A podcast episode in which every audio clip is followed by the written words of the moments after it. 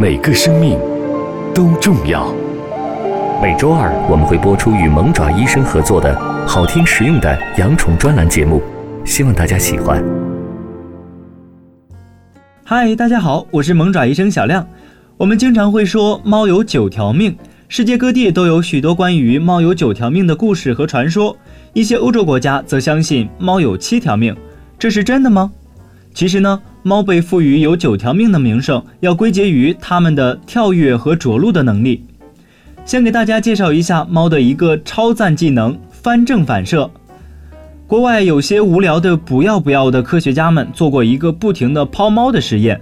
他们发现，哪怕把一只四肢朝上的猫从一个很低的地方抛下，当人们觉得它完全不可能翻过身、四脚着地的时候，它们总是能完美的翻过身来，不至于将自己摔伤。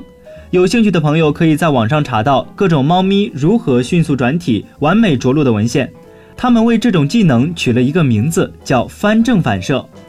猫异常柔韧的脊柱以及几乎不发挥作用的锁骨，为翻正反射奠定了基础。该反射大约在三到四周时出现，六到七周翻正技能完全 get 到了。对一般的猫来说，只要三十厘米的高度即可完成翻转。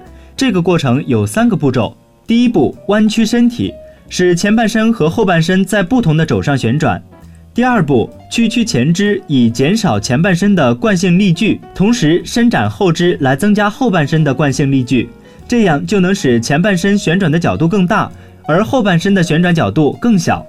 第三步，伸展前肢并屈曲后肢，使后半身旋转的角度更大，而前半身以更小的角度反向旋转。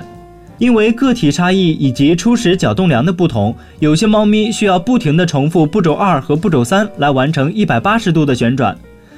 再来跟大家分析一个反直觉现象：从高楼往下跳时，楼层越高，生存几率越大。这涉及到一个物理知识——终端速度。咱们先来看看什么是终端速度。猫从高空降落的过程中会受到空气的阻力，降落的速度越快，空气的阻力也就越大。当猫的重力与空气的阻力相等时，降落速度不再增加，此时的速度则称为猫的终端速度。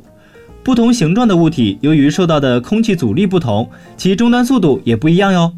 比如，人以自由姿态降落的终端速度为每小时二百一十千米。以腹部朝地的跳伞姿势时，约为每小时一百九十五千米；而在缩紧身体时，约为每小时三百二十千米。猫的终端速度约为每小时一百千米。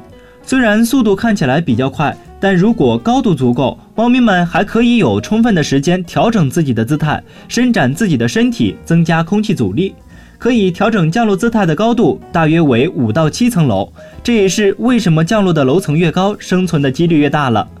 尽管生存几率有大小之分，但从高空坠楼都是非常危险的。实际上，猫咪只有一条命，咱们要好好珍惜，好好爱护它们。萌爪医生再次提醒大家，听完了本期节目的好奇宝宝，千万不要尝试高空抛猫的行为，小心会伤害到它们。今天的萌爪医生专栏就到这里了。了解科学养宠知识，给它更好的关爱，请下载萌爪医生 APP。我们下期节目再见。Radio，中国大陆第一家动物保护公益电台。在这里，我们讲述动物的喜怒哀乐，尊重生命，善待动物。它的世界，因你而不同。